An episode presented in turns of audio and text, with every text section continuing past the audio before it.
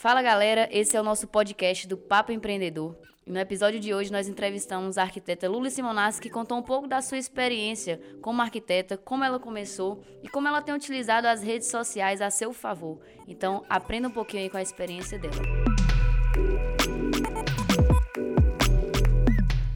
Lula, nós gostaríamos de agradecer pelo, por ter aceitado o nosso convite, é, por você ter topado estar é, tá aqui com a gente nesse novo Papo Empreendedor, nesse novo quadro que a gente está trazendo. E para começar, você poderia começar se apresentando e dizendo como que você chegou até aqui, o que, que você faz hoje. Primeiro, obrigada pelo convite. E para quem não me conhece, sou Lucy Monassa, sou arquiteta formada há dois anos e meio.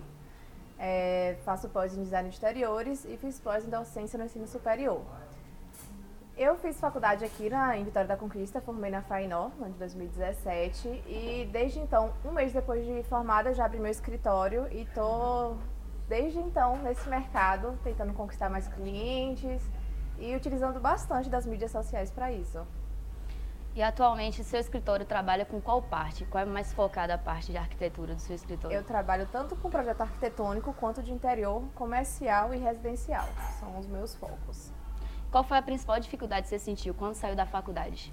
Conseguir cliente.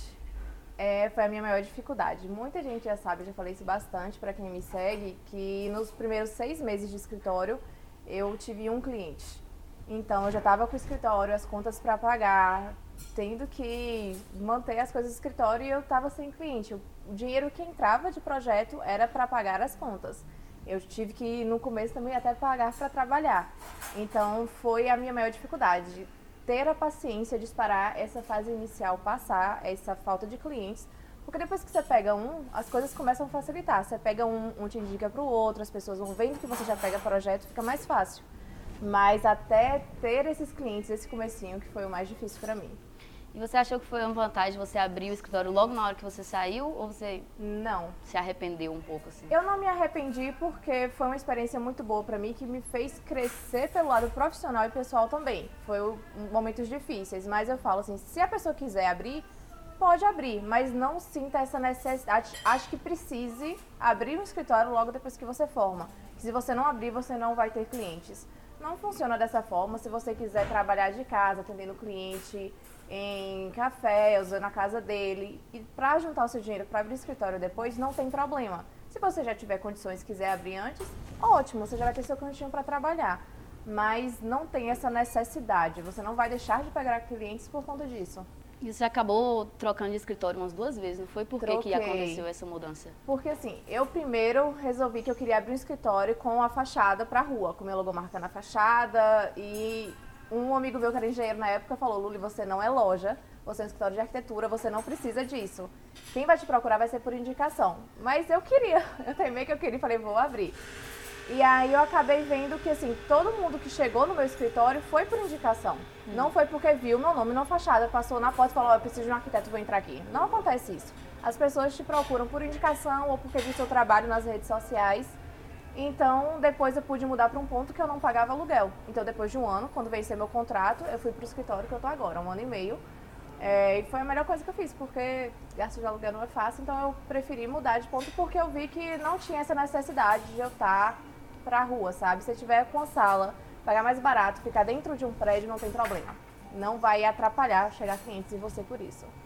E você acredita que o fato de você ter um sobrenome que vem de uma cerâmica é, de renome nacional te ajudou ou te atrapalhou quando você começou? O fato de você carregar o Simonassi com você, mais te ajudou ou mais te atrapalhou? Honestamente, muita gente acha que me ajuda, mas não fez diferença. Porque assim, ah, todos os clientes que eu tive, nenhum foi porque conhecia minha família, foram contatos que eu fiz durante minha vida. E então não fez a diferença sobre nome. Por exemplo, quando eu chego em alguma loja, que são lojas que os donos são mais antigos na cidade, eu falo sobre nome, as pessoas me conhecem. Então, às vezes, assim, eu já consegui amostras por conta de por falar, e ah, você é da Simonace? Sou. Aí eu começo a conversar com a pessoa, ah, você pode me dar uma amostra disso? E pedir. Então, uma coisinha outra sim, mas em relação ao cliente não fez, não fez diferença. Você recebeu algum tipo de crítica em relação a isso?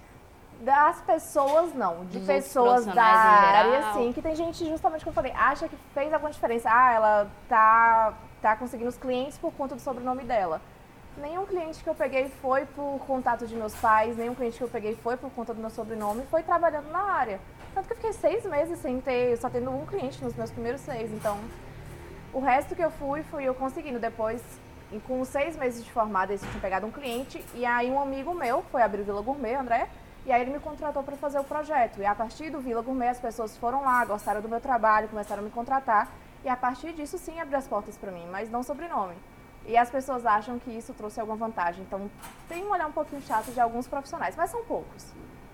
E qual o principal erro que você acha que as pessoas cometem quando começam a empreender na arquitetura? Porque, assim, na verdade, as pessoas não conseguem entender que ser arquiteto é também ser um empreendedor. Com certeza. Então, qual é o principal erro que você acha, assim, que você, como deu um workshop para algumas pessoas que estavam começando, estudantes na Sim. maioria, né? Qual era a dica que você mais dava para as pessoas para começar? A maior dica é paciência. As pessoas desistem muito fácil porque é difícil. No começo é difícil. Tem uma ou outra pessoa que forma e tem uma clientela boa, principalmente se for de uma cidade pequena e que todo mundo se conhece, consegue voltar para a cidade, ter mais projetos. Mas assim, são poucos. A maioria sofre assim um pouquinho para ter essa base de cliente. E muita gente desiste antes porque perde a paciência. Eu mesmo pensei em desistir umas duas vezes nesse começo. Mas eu falava, não, vou continuar tentando, vou continuar tentando. E foi o que realmente fez minha carreira continuar. Mas o maior erro das pessoas é isso, é desistir pela dificuldade que é no começo. Mas é só ter paciência, que uma hora os clientes vão chegando. E hoje tem muita informação disponível para você começar, mas ainda tem muita gente que fala que não sabe por onde começar. Você acha que a pessoa não sabe ou tem medo? Eu acho que medo com certeza tem, mas é um medo, depende do medo que você tem. Tem aquele medo saudável que você tem que ser pé no chão, não pode fazer nenhuma loucura, ou achar que você vai abrir o escritório e você já vai bombar de cliente. Então você tem que ter aquele receio, mas isso não pode te impedir de ir atrás dos seus sonhos. Então, assim, tem esse medinho, mas eu acho que o pior para as pessoas, assim, tem muito conteúdo por aí. Eu tenho meu workshop, eu tenho um curso também online para arquiteto recém-formado. Mas também tem diversos cursos na internet que ensinam isso. Muita gente, ela, as pessoas às vezes não querem investir no curso para preparar elas para isso e depois falam que não sabem por onde começar. Só procurar. Tem vários profissionais que dão curso sobre esse assunto e ajuda, sabe? É, eu, na, no meu começo, foi a minha. Eu não procurei. Eu não achava que tinha tanto curso assim quando eu fui descobrir depois que eu já tinha passado por todos os problemas, entendeu? Então, assim, teve várias coisas que eu passei que se eu tivesse visto o curso de tal pessoa, teria me ajudado e não teria cometido os erros.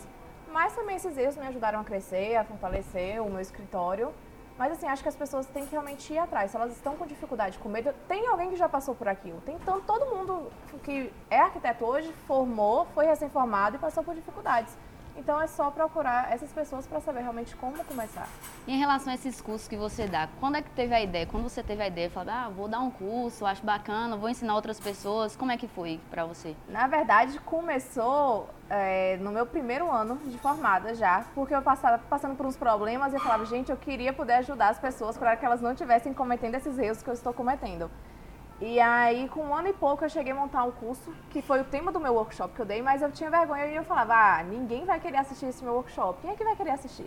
E aí eu fiquei deixando para depois. Quando eu resolvi divulgar, eu imaginei que umas 10, no máximo 15 pessoas iam querer, tanto que eu ia fazer no meu escritório. E aí eu tive a resposta de mais de 70 pessoas. Eu cortei em 70 e fiz uma lista de espera porque realmente o material não dava.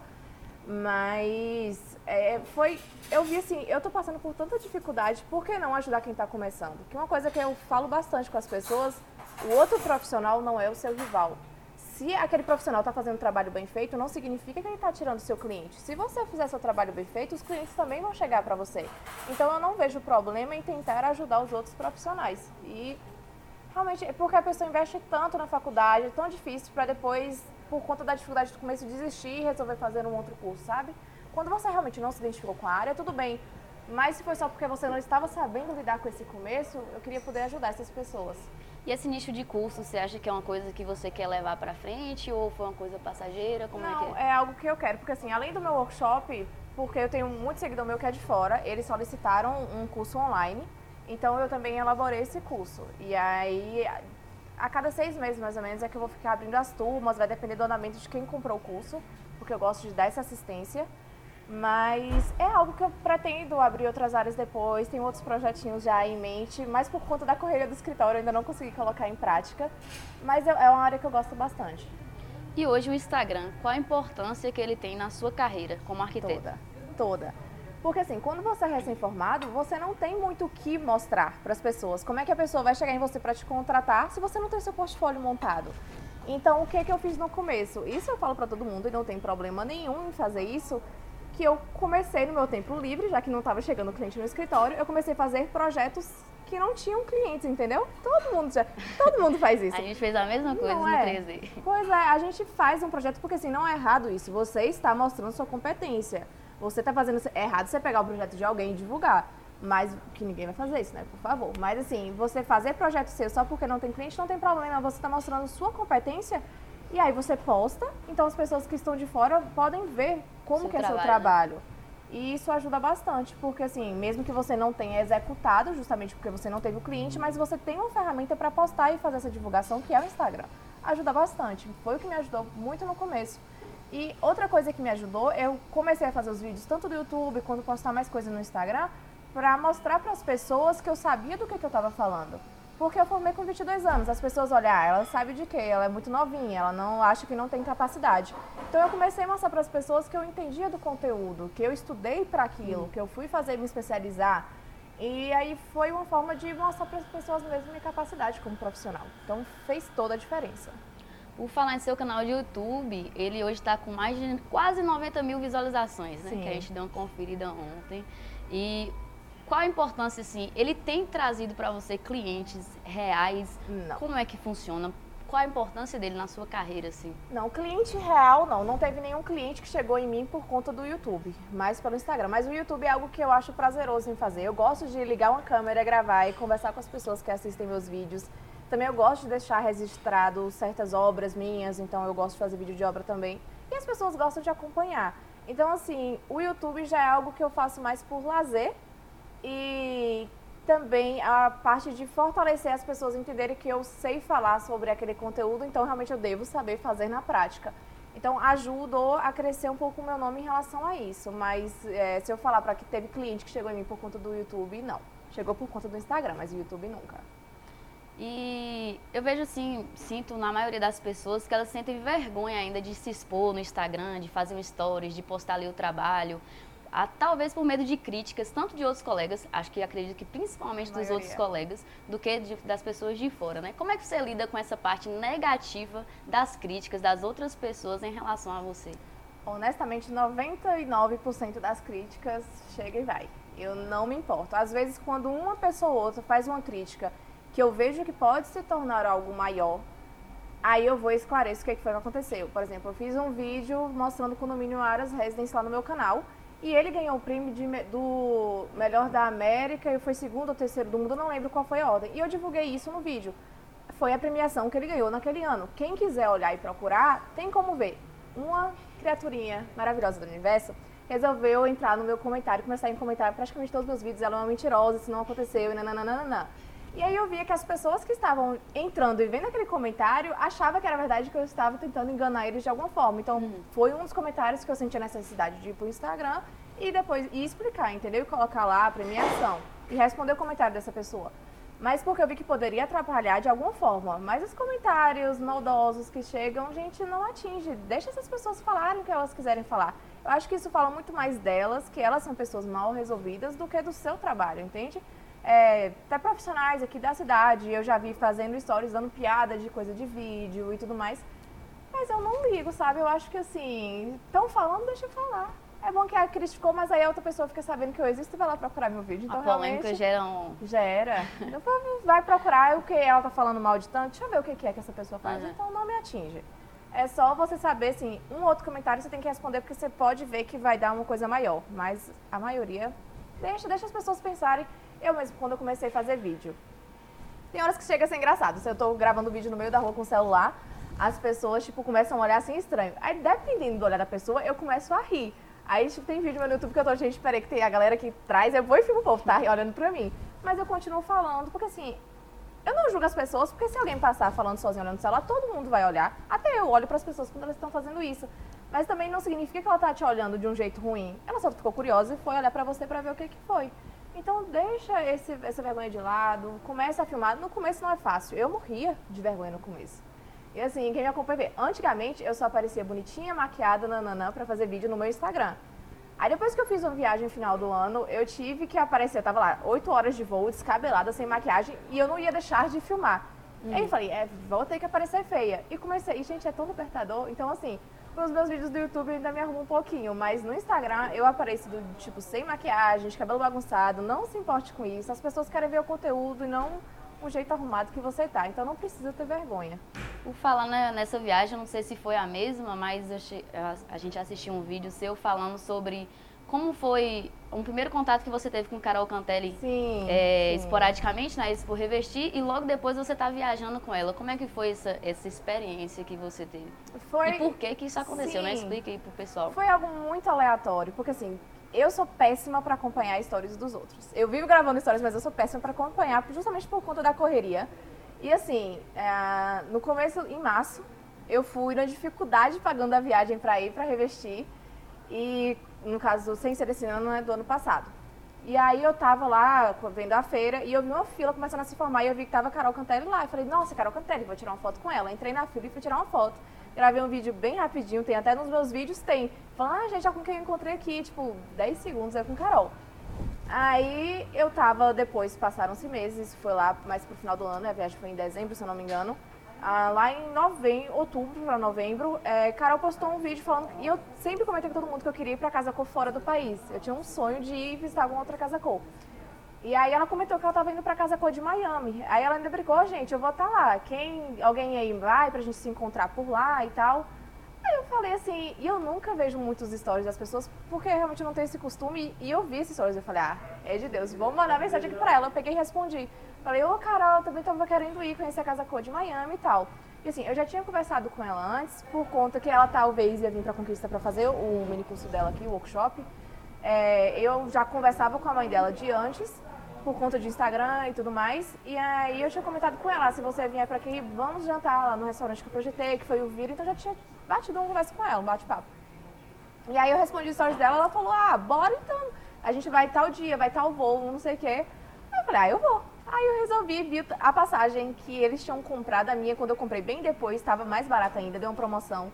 Aí eu falei, ah, então eu vou. Peguei e fui, viajei com eles e foi uma experiência ótima. A gente conheceu, é, foi na Casa Cor de Miami, a gente encontrou com a Mari, que é uma arquiteta que trabalha lá. Então ela levou a gente nos prédios que ela faz projeto, realmente Teve um que foi o Privé, que é numa ilha privada lá em Miami. O outro foi no prédio do Porsche, da Porsche, que é sensacional. Então, assim, foi uma experiência, para quem é profissional da área, incrível. Além das coisas de lazer que a gente fez, a gente conseguiu ver essa parte da arquitetura. E aí foi uma experiência maravilhosa, algo que eu não esperava. Na de verdade, você não esperava, meteu a cara e deu certo. Fui. Né? É, eu acho que essas coisas assim, quando aparecem certas oportunidades, a gente tem que dar um jeito e vai, sabe? Pense depois. Então assim, eu fiz, falei, vou, eu gosto muito de entregar minha vida para Deus. Eu falei, se daqui para lá não for para eu ir, se for uma coisa ruim, dá um sinal que eu cancelo tudo. Mas se não, bora. Aí eu peguei, comprei e fui e deu tudo certo. É, fala um pouquinho sobre o curso que você abriu é, sobre gerenciamento de escritórios de, de arquitetura, arquitetura, né? É, muitas pessoas sentem a dificuldade na hora de abrir. Qual dica você daria para uma pessoa que está começando agora em relação ao gerenciamento do escritório?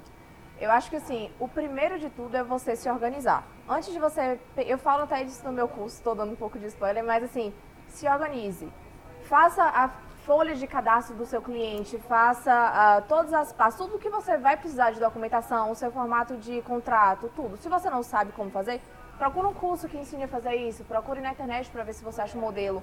Mas faça toda essa parte de documento, de como você vai cadastrar o seu cliente, faça um arquivo base para você já ter, tipo assim, ah, eu peguei um projeto de interior. Nesse arquivo já tem como que suas, vão ser suas pontas de tomada, de iluminação, de tudo. Então facilita. Na hora que você recebe um projeto, você já está com tudo organizado. Não precisa ficar fazendo tudo em cima da hora. Você já vai estar tá com tudo pronto, organizado para receber o seu primeiro cliente. E que dica você daria para uma grande amiga que estaria começando a, a vida de arquiteto agora? Começou agora, acabou de sair da faculdade. Qual a dica você daria? Se fosse para sua melhor amiga. É complicado. Desiste não, Paulo. Estava brincando, eu falo, ó, oh, posso falar para o pessoal desistir? Não, não é para desistir, gente. É porque assim, a faculdade é complicado, mas a vida profissional é muito mais. Então, quem acha que é só coisa boa, que é, são só maravilhas, não é. É difícil, é corrido. Você tem. Eu não sei o que é final de semana, eu não sei o que é noite, o que é nada. E eu tenho o WhatsApp meu de trabalho separado do meu pessoal. Ainda assim é complicado. Eu acabei de fazer uma viagem para Casa Cor de São Paulo, não teve um dia lá que eu não trabalhei.